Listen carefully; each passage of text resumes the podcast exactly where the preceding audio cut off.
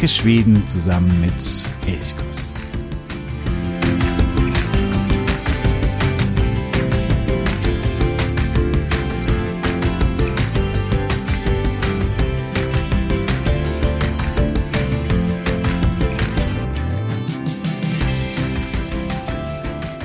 Heisan. Ich wünsche dir einen wunderschönen guten Morgen und hoffe, dass du gut in diesen Sonntag starten kannst. Mein Name ist Jo von Elchkus und ich freue mich sehr, dass du heute wieder dabei bist. Die Seite des schwedischen Amtes MSB, das ist äh, das Amt für Gesellschaftsschutz und Bereitschaft, das veröffentlicht oder hat eine Karte auf der Homepage, wo es um den Waldbrand oder die Waldbrandrisiken in Schweden geht. Und bereits jetzt im Mai, wo es eigentlich noch ja gar nicht so trocken sein sollte, im Norden ist es auch noch nicht so trocken, da ist noch das Schmelzwasser, das für viel Feuchtigkeit sorgt, aber im Süden, da ist schon jetzt das Brandrisiko, das Waldbrandrisiko wieder relativ hoch. Aktuell vor allen Dingen im östlichen Bereich, also von Stockholm entlang der Ostküste bis hinunter nach Kalmar und auf Gottland. Dort ist es bereits erhöht das Waldbrandrisiko, noch kein ganz großes Risiko, aber eben bereits erhöht.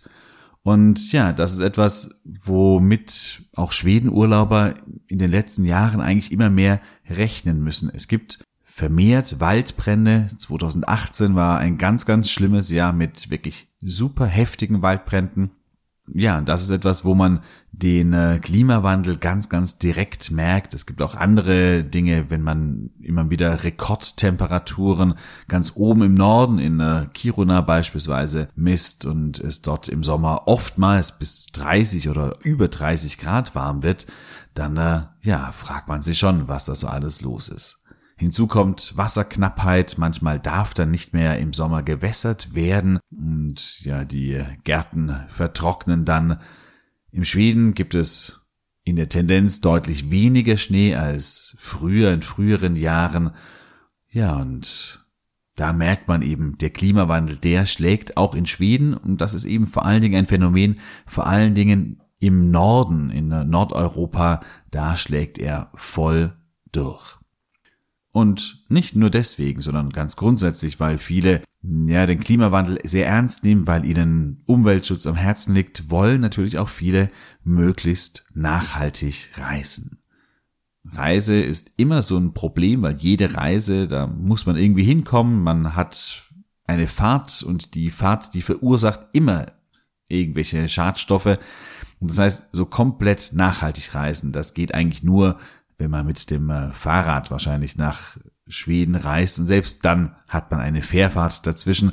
Das heißt, komplett nachhaltig geht wahrscheinlich nicht, aber man kann natürlich versuchen, möglichst nachhaltig zu reisen. Und wie das geht oder welche Möglichkeiten es dort gibt, darum soll es in dieser heutigen Episode gehen.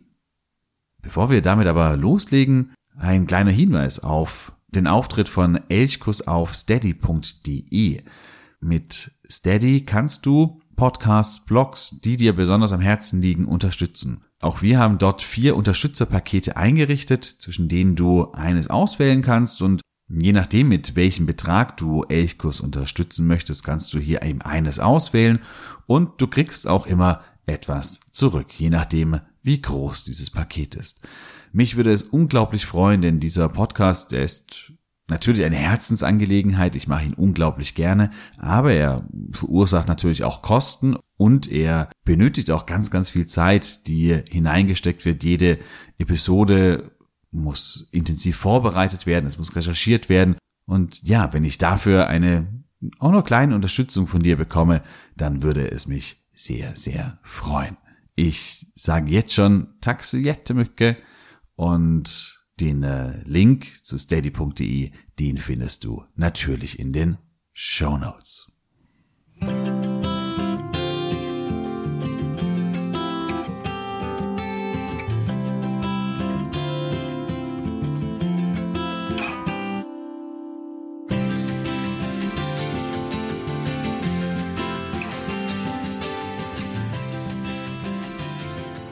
Glaube, viele denken immer, wenn sie an nachhaltig reisen, denken an Verzicht.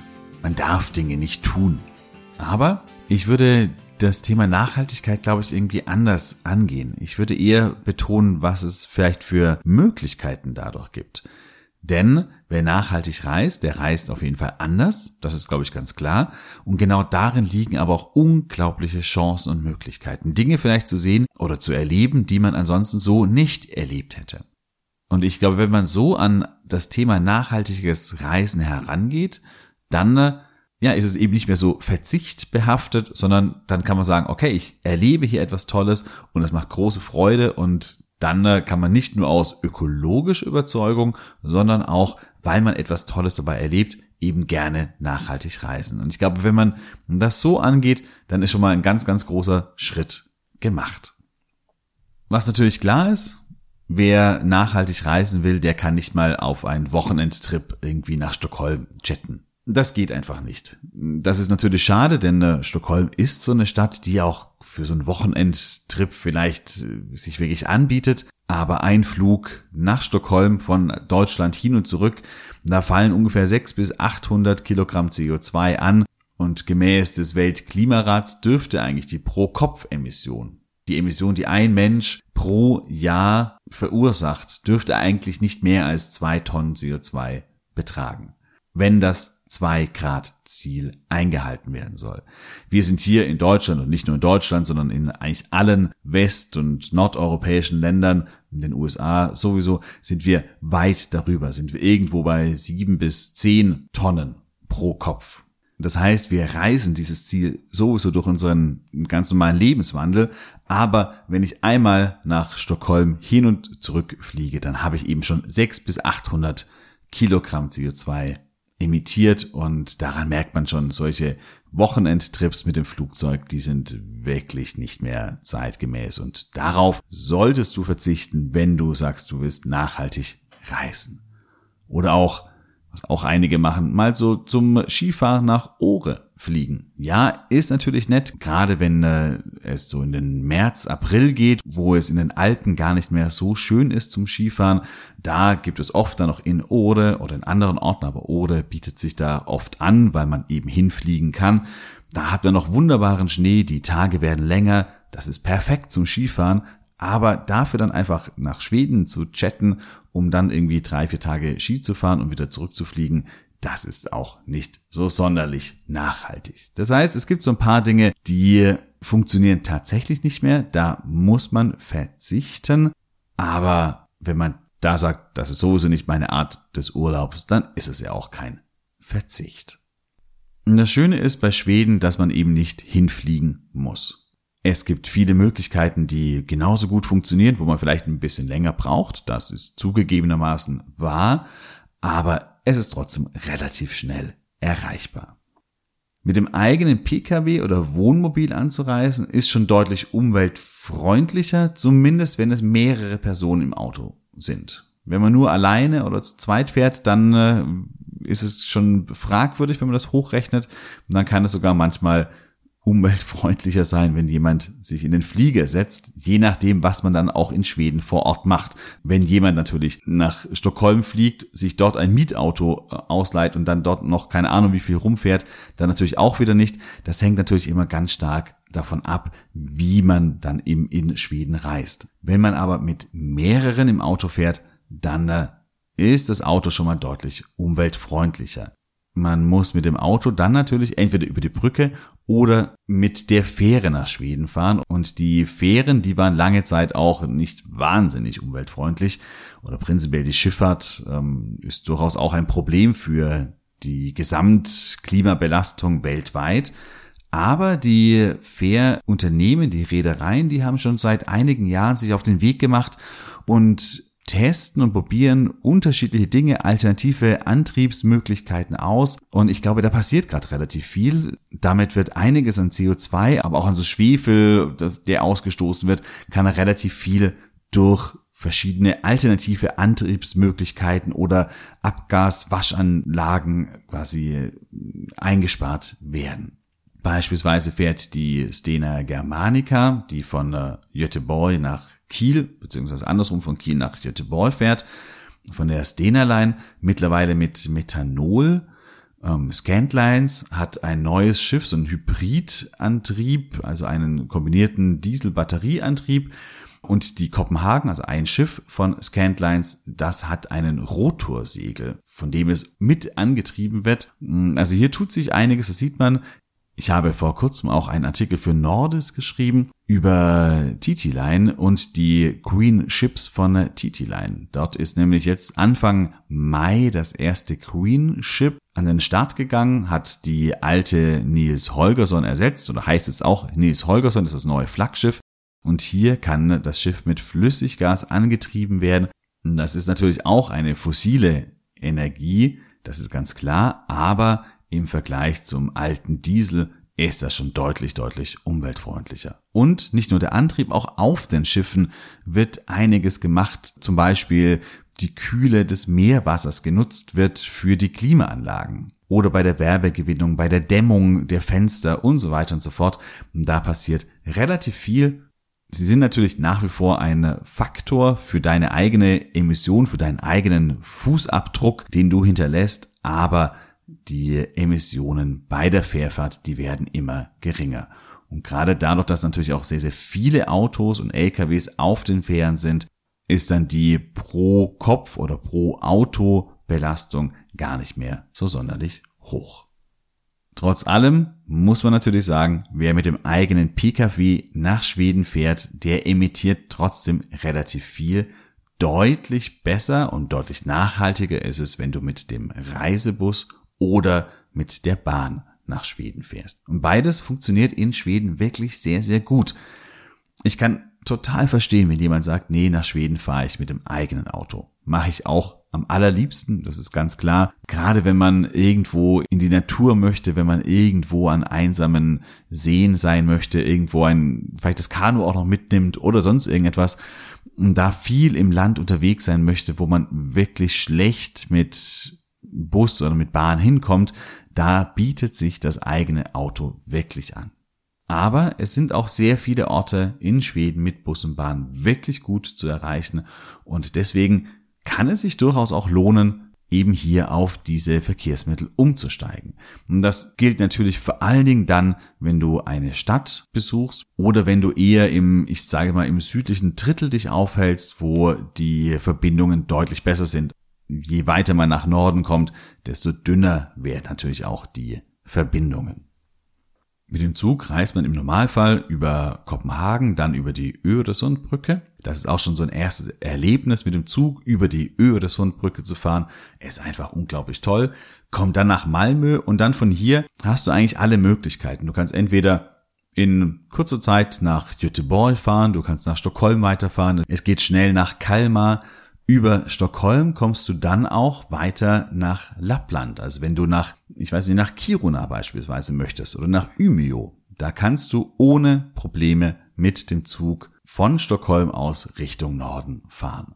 Und diese Fahrt durch die endlosen Wälder weit im Norden, durch die lappländische Tundra, die finde ich persönlich wirklich spektakulär. Da kann das Flugzeug meiner Meinung nach einfach gar nicht mithalten. Klar ist der Zug der braucht eine Weile. Der fährt einige, einige Stunden, das ist ganz klar. Aber man erfährt dadurch auch, wie weit diese Landschaft ist und wie weit es hier auch nach Norden geht. Und das finde ich auch immer etwas Schönes, wenn man eben da auch mitbekommt, ja, dass so die Dimensionen mitbekommt, die Schweden hier Richtung Norden auch hat und einnimmt und wie weit die Landschaft ist. Und das hat man im Flieger nicht. Da fliegt man schnell hin, ist da und ah, die Landschaft ist anders irgendwie, aber man hat die ganzen Veränderungen gar nicht so mitbekommen. Mit dem Zug zu reisen, da ist all das möglich. Gerade auch im Vergleich zum Auto. Manche fahren auch mit dem Auto Richtung Norden und das ist schon lange und da hinterm eigenen Steuer zu sitzen, das kann durchaus auch anstrengend werden. Das heißt, gerade auch hier in den Norden zu reisen, da kann der Zug wirklich eine gute Alternative sein. Und es ist eben deutlich, deutlich nachhaltiger. Ich hatte gerade vorhin schon gesagt, Bus ist auch eine Möglichkeit.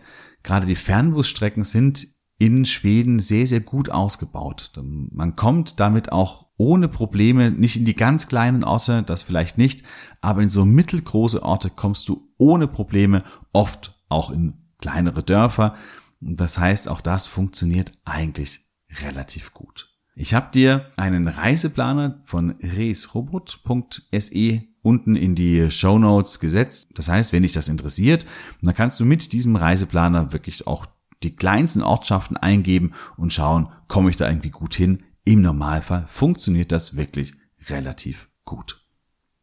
Aber wie gesagt, das Problem ist natürlich, dass ja gerade der Norden dünn besiedelt ist, die schönsten Flecken in Schweden oft weit ab von der Zivilisation zu finden sind und da fährt dann oft eben kein Bus und schon gar kein Zug mehr hin. Deswegen ist es immer so die Frage, da muss man schon sehr abwägen, lohnt es sich das Auto mitzunehmen? Wie nachhaltig ist das noch? Was ist mir da wichtiger? Auch ich bin da wirklich oft hin und her gerissen und werde dann doch das Auto oder unseren VW-Bus, weil wir in dem dann ja auch viel übernachten und oft übernachten. Dadurch brauchen wir keine, kein Hotel oder kein Ferienhaus, was ja auch wieder ökologisch ist durchaus. Aber ja, da kann ich es absolut verstehen, wenn da jemand sagt, naja, so richtig überzeugen tut mich das nicht. Ich kann oder möchte nicht auf das Auto verzichten. Wenn du aber konsequent nachhaltig reisen möchtest, dann setze auf Bus oder Bahn und wie gesagt, es funktioniert durchaus auch sehr gut. Man kann natürlich auch es kombinieren, du kannst ja einen Kompromiss eingehen, dass du zum Beispiel sagst, du fährst mit dem Zug nach Norden und mietest dir dann vor Ort ein Auto, um dann vielleicht noch an kleinere Stellen zu kommen. Und das ist ja auch möglich. Oder Du nimmst das Auto mit, aber hast auf dem Gepäckträger auch dein Fahrrad dabei. Dann kannst du vor Ort nämlich das Auto ganz, ganz häufig stehen lassen und mit dem Fahrrad Schweden entdecken. Und das ist etwas, was wirklich ein riesiger Gewinn sein kann. Ich hatte in der Folge über Halland, das war jetzt die vorletzte Folge, schon drüber gesprochen, dass ich vor drei Jahren den Kattegat-Läden entlang geradelt bin. Das ist ein relativ neuer Radweg, zwischen Helsingborg in Skåne und Göteborg. Geht immer an der Küste entlang. Ein wunderschöner Radweg. Ich weiß nicht, 340 Kilometer, irgendwie so, 380 Kilometer, ich weiß es nicht mehr ganz genau. Ich habe davor noch, also ich bin mit der, mit der Fähre bis nach Trelleborg gefahren, bin dann erstmal von Trelleborg über Ystad und dann quer durch Skåne, bis ich irgendwann mal nach Helsingborg gekommen bin. Also ich bin dann noch ein bisschen länger rumgeradelt und dann eben von dort nach Göteborg und dann von Göteborg wieder mit der Fähre zurück nach Kiel. Ich habe diesen Urlaub also komplett nur mit dem Fahrrad gemacht und auch das funktioniert wirklich sehr, sehr gut. Man kann auch in Schweden das Fahrrad in den äh, Fernbussen oder in den Zügen relativ problemlos mitnehmen. Das heißt, Schweden mit dem Fahrrad zu entdecken, das ist wirklich ja eine sehr langsame Art und Weise, gar keine Frage, aber eine wunder, wunderschöne Erfahrung. Ich war hier über eine Woche unterwegs, also auf dieser gesamten Strecke, auf dem Kattegat-Läden waren es dann vier Tage, aber über eine Woche auf der gesamten Strecke und ich habe hierdurch, obwohl ich in dieser Region schon oft war, nochmal Orte entdeckt, die ich davor nie wahrgenommen hatte, weil ich immer vorbeigefahren bin, schnell mit dem Auto, fährt man an der Autobahn vorbei und man merkt gar nicht, welche Perlen da hier abseits der Autobahn teilweise liegen. Und das waren wunderschöne Strände, die abseitig waren, wo man mit dem Auto eben im Normalfall nicht hinfährt, weil sie eben nicht so gut ausgeschildert sind. Mit dem Fahrrad, da fährst du vorbei und plötzlich denkst du, wow, was ist das für ein Strand? Oder viele kleine Cafés. Zum Beispiel habe ich das Café in der Serdalsquarn entdeckt. Die Mühle bei Serdal in der Nähe von Halmstad ist das. Ein urgemütliches Café mit so einer kleinen Kunstausstellung bei einer alten Mühle und hier kann man sitzen im äh, Gras, im grünen Gras sitzen, selbstgebackenen Kuchen essen und es ist wunder, wunderschön. Und wäre ich nicht mit dem Fahrrad da vorbeigekommen, hätte ich diesen Ort wahrscheinlich nie entdeckt. Zugleich kommt man, finde ich zumindest, wenn man mit dem Fahrrad unterwegs ist, mit auch Menschen viel mehr ins Gespräch, weil man öfter mal eine Pause macht irgendwo, einfach irgendwo da sitzt, einen Kaffee trinkt oder wie auch immer, die Leute vielleicht auch anfangen zu fragen, wohin man unterwegs ist. Und auch das ist etwas, wer mit dem Auto fährt, ist oft so ein bisschen für sich und mit dem Fahrrad ist man irgendwie offener, keine Ahnung, und Leute sprechen einen öfter an und man kommt mehr ins Gespräch. Also, das kann ich dir wirklich, wirklich sehr empfehlen. Es gibt tolle Radwege. Es gibt den Sverige-Leden, der führt durch Gesamtschweden und es gibt wirklich viele andere schöne Radwege in Schweden. Da kannst du entweder komplett mit dem Rad nach Schweden fahren und dann halt mit der Fähre oder du sagst, ich nehme das Auto und mach dann dort vor Ort in Schweden eben kleinere oder größere Radtouren. Andere Möglichkeiten, die genauso ökologisch sind, sind natürlich mit dem Kanu. Auch das ist eine Möglichkeit. Auch hier, ja, kann man mit dem Auto vielleicht hinfahren an den See, wo man paddeln möchte. Gerade wenn man ein eigenes Kanu hat, dann geht es gar nicht anders. Aber auch hier ist es so, wenn du zum Beispiel in Bengtsfors in äh, Dalsland starten möchtest. Bengtsfors ist so ein Ort, der sich wirklich sehr, sehr gut für Kanutouren eignet, weil man hier in verschiedene Richtungen und viele verschiedene Touren loslegen kann. Und nach Bengtsfors kommst du mit den Öffentlichen ziemlich gut. Es ist schon so, muss ein paar Mal umsteigen, bis man dann da ist, aber es funktioniert. Und dann könntest du von dort direkt das Kanu ausleihen und eine mehrtägige Kanutour machen. Auch hier kommst du komplett ohne Auto hin. Oder du sagst eben, okay, ich fahre mit dem Auto bis nach Bengtsfors, aber dann dort bin ich drei, vier, fünf, ich weiß nicht wie viele Tage mit dem Kanu unterwegs, zählte, da hast du wirklich kaum Emissionen, bist im Einklang mit der Natur und kannst hier wirklich sehr gut, sehr nachhaltig Urlaub machen. Auch auf dem Pferderücken, auch das ist möglich, oder natürlich auch wandernd. Auch wer wandernd Schweden entdeckt, der ist sehr, sehr langsam unterwegs, gar keine Frage. Aber auch das, diese Langsamkeit, die hat ja immer eine riesige Chance, weil man zum einen auch so ein bisschen zu sich kommen kann und ja, weg ist von allem Stress oder sonst irgendwas noch schnell das und das und das sehen zu müssen, sondern man ist einfach unterwegs und es passt so und man entdeckt vor Ort einfach viel mehr Details, Kleinigkeiten und man kommt mit Menschen ins Gespräch. Gerade das Fjell eignet sich hier natürlich ganz besonders gut, egal ob das im Süden noch ist, das Fydufjell zum Beispiel in Dalarna oder dann weit oben in Lappland.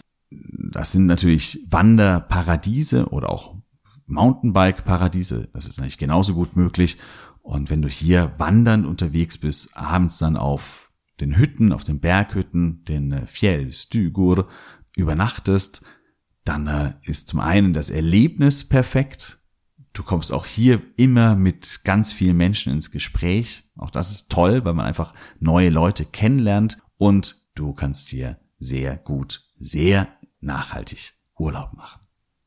Ja, also ich glaube, hier sieht man schon, wer hier sagt, ich will so meinen Entdeckergeist in sich entdecken und den wachrütteln und der dann eben entlang der Küsten entlang radelt, durch die tiefen Wälder oder durch kleine gemütliche Dörfer fährt, mit dem Fahrrad, der, der die Fjelllandschaften erwandert oder eben auch die vielen Nationalparks, die es in Schweden gibt, wer sich ein Kanu oder ein Kajak ausleiht und damit Schweden von seiner schönsten Seite, also der Wasserseite, entdeckt, der entschleunigt, macht nachhaltig Urlaub und entdeckt vieles neu. Es gibt mittlerweile auch viele Anbieter, also Urlaubsanbieter, die verschiedene Aktivitäten anbieten, die sich der Ökologie und der Nachhaltigkeit in Schweden auch verschrieben haben. Es gibt ein Qualitätssiegel für Ökotourismus, Naturens Besta heißt das. Wenn du das also siehst, Naturens Besta, das Beste der Natur oder das Beste für die Natur, dann wird damit bestätigt, dass eben gewisse ökologische Standards eingehalten werden, aktiver Umweltschutz betrieben wird und auch die Angebote lokal verankert sind. Das ist, glaube ich, auch immer etwas ganz, ganz Wichtiges, dass nachhaltiges Reisen ja auch immer eine Unterstützung der lokalen Anbieter bedeutet. Und da gibt es eine Seite, naturensbester.se, habe ich dir auch in den Show Notes verlinkt. Hier findest du wirklich ein breites Angebot. Da geht's los beim Klettern, Bootsausflüge bis hin zu Hundeschlittentouren. Kann man wirklich alles Mögliche machen. Und man weiß immer, diese Anbieter, denen ist Nachhaltigkeit, Umweltschutz das Lokale wichtig. Auch beim Übernachten kannst du durchaus große Unterschiede machen. Ich habe vorhin schon gesagt, natürlich wer mit dem Fahrrad oder mit dem Kanu wandernd unterwegs ist und dann noch in das Zelt mitnimmt und darin schläft, der reist wirklich ganz besonders naturnah und ja, verursacht damit kaum Emissionen.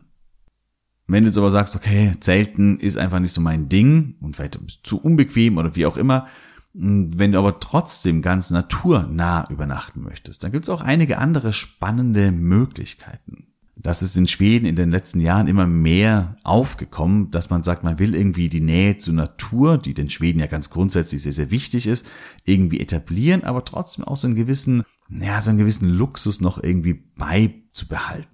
Beispielsweise ist im lappländischen Harads, das ist in der Nähe von Luleå, das Tree Hotel entstanden.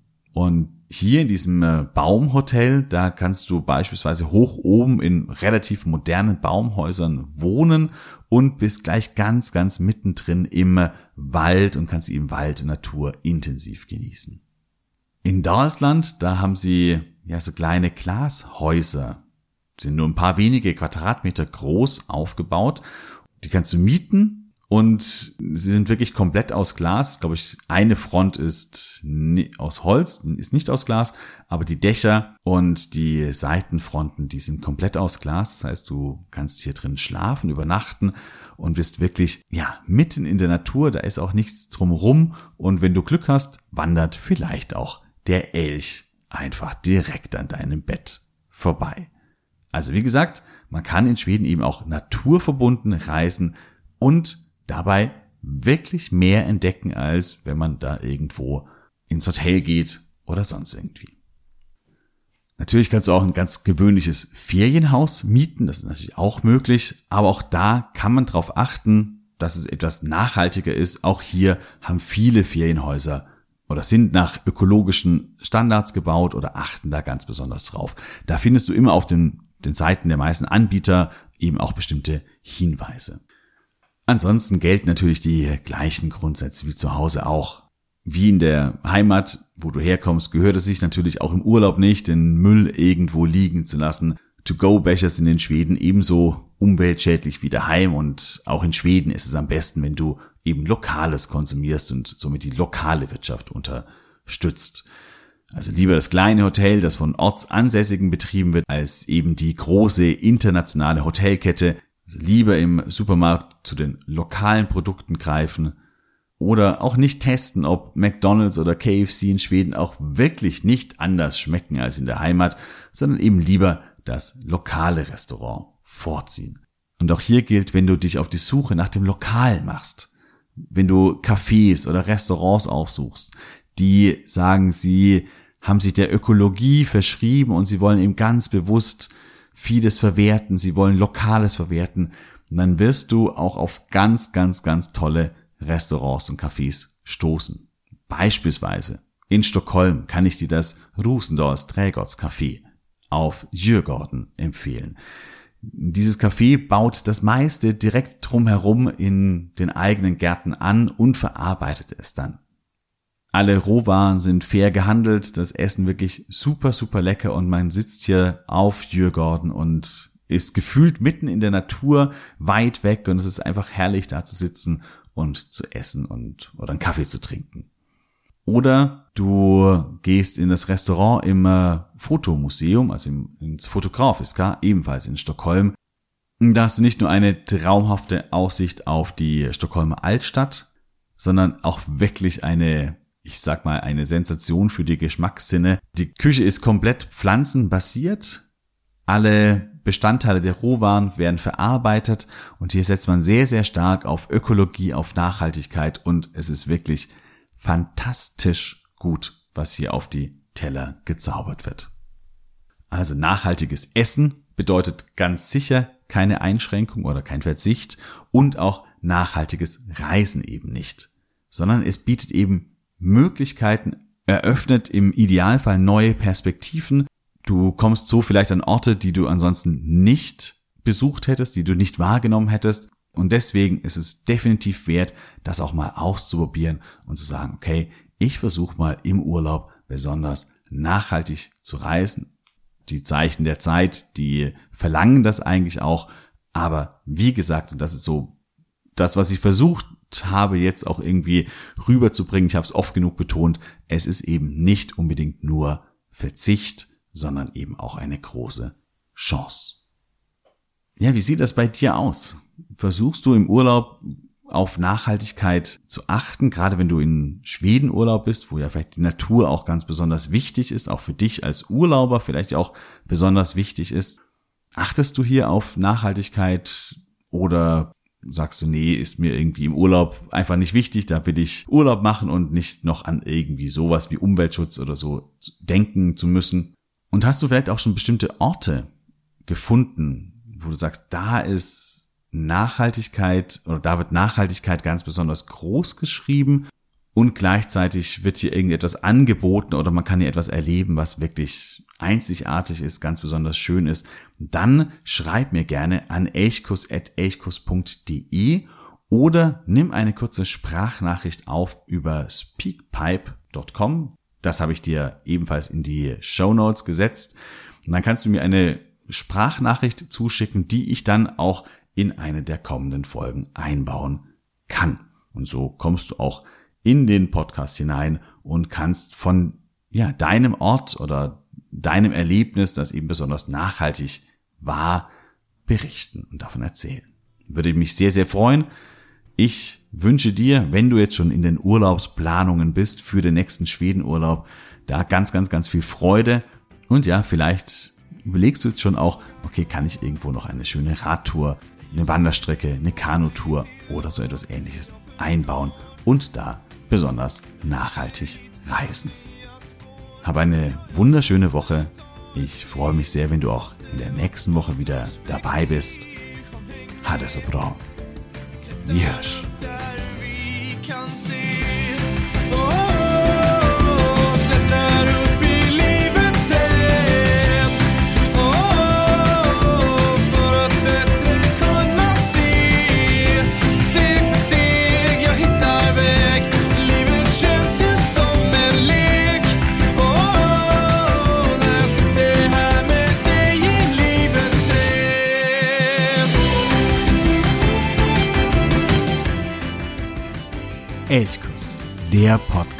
skøre smil.